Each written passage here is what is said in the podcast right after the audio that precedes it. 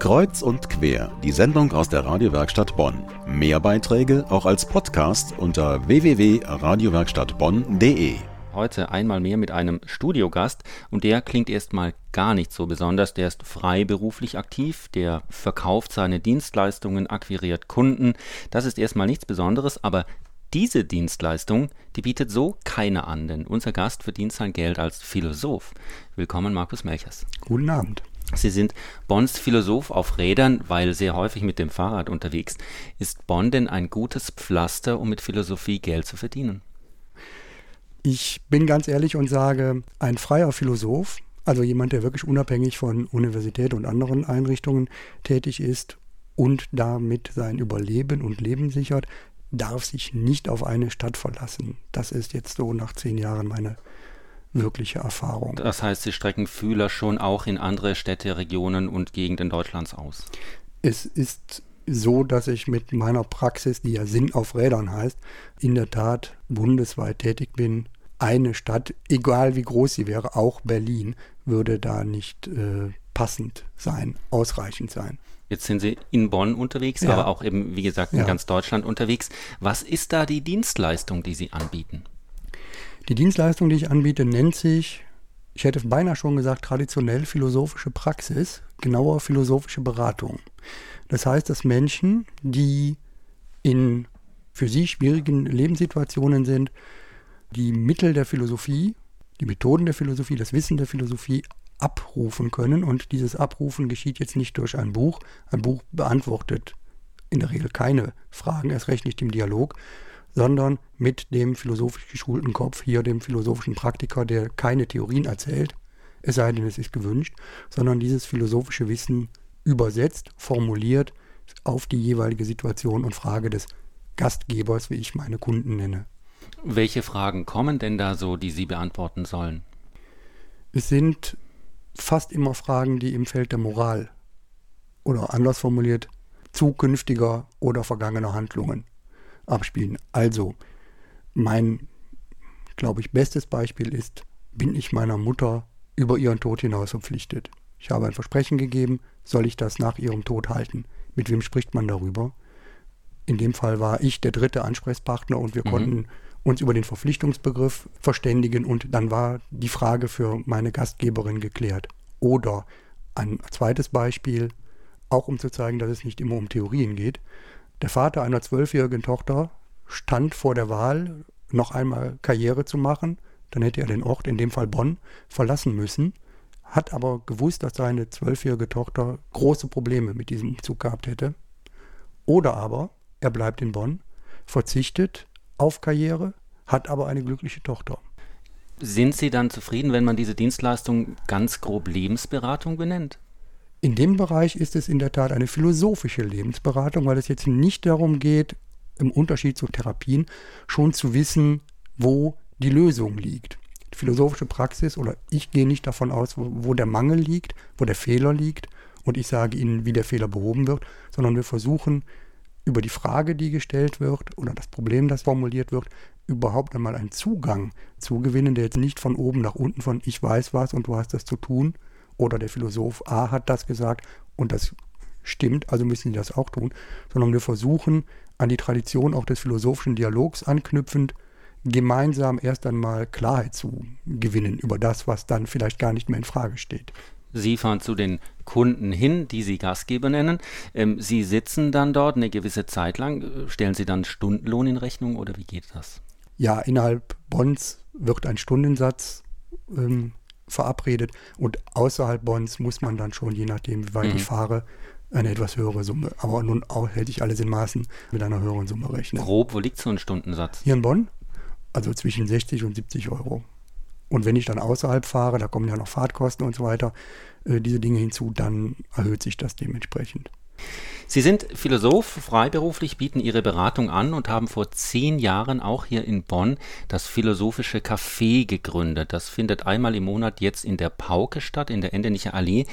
Wie läuft so ein Abend ab? Seit zehn Jahren unverändert, was den Einstieg angeht. Äh, das ist ein wichtiger Unterschied zu den anderen philosophischen Cafés, die Ende der 90er Jahre gegründet wurden. Ich habe folgende Überlegung gehabt. Zwei. Erstens, wer als philosophischer Praktiker arbeitet, muss zeigen, dass die Philosophie auch außerhalb der eigenen vier Wände etwas taugt. Und da war die Möglichkeit, ein philosophisches Café zu gründen, das nächstliegende. Die zweite Überlegung war, das zu einem festgesetzten Thema zu veranstalten, nicht in freier Wahl, sondern dass also jeder zumindest, der Interesse zeigt, weiß, wir sprechen jetzt über was ist Liebe oder Armut und Reichtum oder vergleichbare Themen. Und der Beginn hat sich seit zehn Jahren nicht geändert. Nachdem ich mich vorgestellt habe, führe ich nur drei Zitate vor, zwei seriöse Zitate, ernsthafte Zitate, wie Philosophen gegenseitig oder sich widersprechend über das in Frage stehende Thema sprechen und dann ein drittes Zitat, das ein Werbespruch, Sprichwort äh, sein kann und auch eine andere Seite zeigt. Und dann geht es auch schon los. Es dauert keine zehn Sekunden, da hebt sich der erste Arm und sagt, ich finde das Zitat 1 passend, das zweite nicht so gut und dann sind wir schon wirklich mitten im Gespräch und spätestens nach drei Minuten sind die Zitate auch vergessen und es geht um das, was die Menschen denken und das genau zwei Stunden. Nicht zwei Stunden, zehn Minuten, genau zwei Stunden. Das sind die Bedingungen. Eine öffentliche Veranstaltung, kommen kann wer will, nicht nur philosophisch Bewanderte, sondern jeder. Eintritt ist auch frei. Jetzt war im letzten Monat das Thema Armut und Reichtum. Worum ging es da konkret? Was beschäftigt da die Leute? Bei Armut und Reichtum musste dann doch erstmal geklärt werden, über welchen Armutsbegriff oder Reichtumsbegriff wir sprechen, denn es gibt ja auch so etwas wie geistigen Reichtum oder spirituelle Reichtum. Das musste erst einmal in der Diskussion. Oder auch Armut. Oder auch Armut. Das musste erstmal äh, geklärt werden, bis dann, ich sag mal relativ schnell, also gut nach zehn Minuten, einer Viertelstunde es darum ging, wie sich Reichtum und Armut ökonomisch definiert, wie sich im Bildungsaspekt definiert und was dann die Philosophen dazu sagen, warum eigentlich jemand reich ist, äh, warum jemand arm ist, ob das so naturgegeben ist, ob das menschengemacht ist. Wenn es naturgegeben ist, was bedeutet es? Wenn es nicht naturgegeben ist, was bedeutet dieses? Und da an diesem Abend jetzt äh, bei Armut und Reichtum über 70 Leute da waren, gab es dann auch dementsprechend mindestens 50 Meinungen, die dann, das ist meine Aufgabe, gebündelt werden, zusammengefasst werden, auf der einen Seite und auf der anderen Seite angereichert werden von dem, was die Philosophen in der Vergangenheit oder auch speziell bei diesem Thema in der Gegenwart denken. Und das wiederum wird zur Diskussion gestellt. Was ist denn, Herr Melches, für Sie als Philosoph das Ziel solch eines Abends? Mit welchem Erkenntnisgewinn sollen die Menschen denn nach Hause gehen? Das ist auch eine gute Frage, da ich ja da kein didaktisches Ziel äh, verfolge.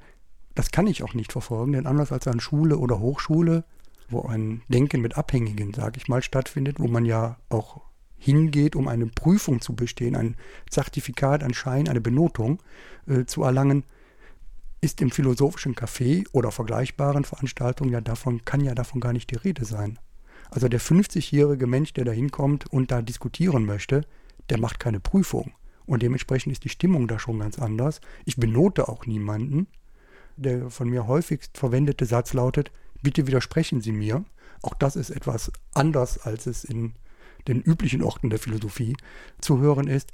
Die Teilnehmer, die würden wegbleiben, wenn es nicht auch, wie soll ich sagen, menschlich stimmen würde. Wenn also man nicht den Eindruck hat, jetzt unter Leistungsdruck zu stehen. Und da darf auch nun wirklich jeder angstfrei formulieren, was er denkt. Und gelacht wird auch, meistens über mich, was gut ist.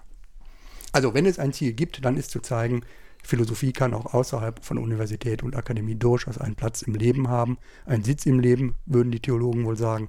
Und das philosophische Café ist sicherlich ein Ort, an dem man das vor Augen führen kann. Also kurzum, philosophieren können auch Leute, die nicht wie Sie gelernter Philosoph sind. Na, natürlich. Was lernen Sie von den Teilnehmern?